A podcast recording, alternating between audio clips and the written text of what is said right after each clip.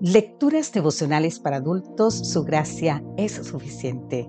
Cortesía del Departamento de Comunicaciones de la Iglesia Tentista del Séptimo Día Gascue en Santo Domingo, capital de la República Dominicana.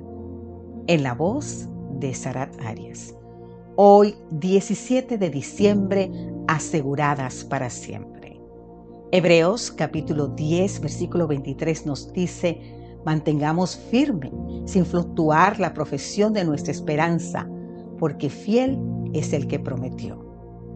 El más terrible de todos los sentimientos es el sentimiento de tener la esperanza muerta. Decía el gran poeta español Federico García Lorca, el fin de la esperanza es el comienzo de la muerte. Esta la expresó el general Charles de Gaulle que después de la Segunda Guerra Mundial fue presidente de Francia. Ahora bien, ¿cómo hacer entonces para mantener firme y viva la esperanza?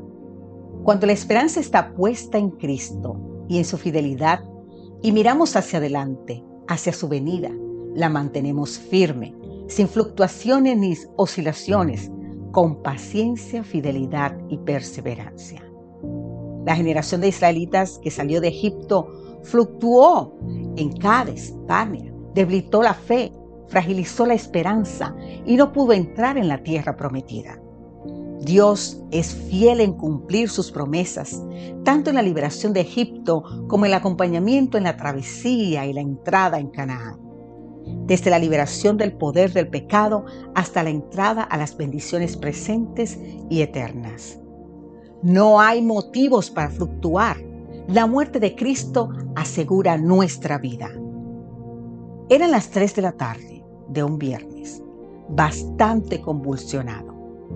El momento de la oración principal del día, la hora del sacrificio vespertino, cuando estaba siendo inmolado el Cordero Pascual, quien había venido a buscar y salvar lo que estaba perdido, para traer vida en abundancia, inclinando la cabeza entregó el Espíritu.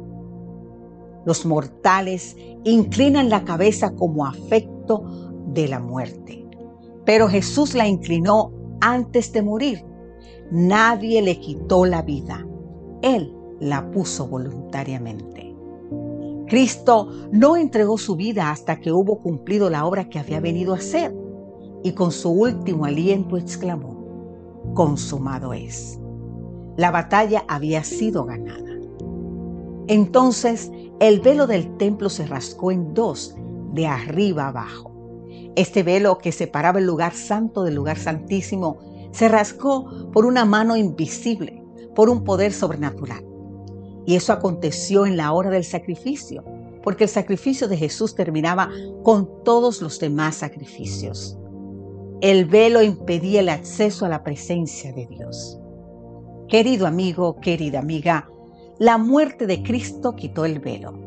Así el acceso quedó libre y directo.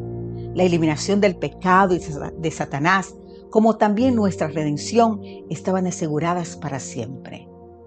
Mantengamos pues firme, sin fluctuar, nuestra esperanza, porque la evidencia de su fidelidad y la fortaleza de nuestra esperanza están selladas con la propia sangre de Cristo Jesús. Que Dios hoy te bendiga en gran manera. Amén.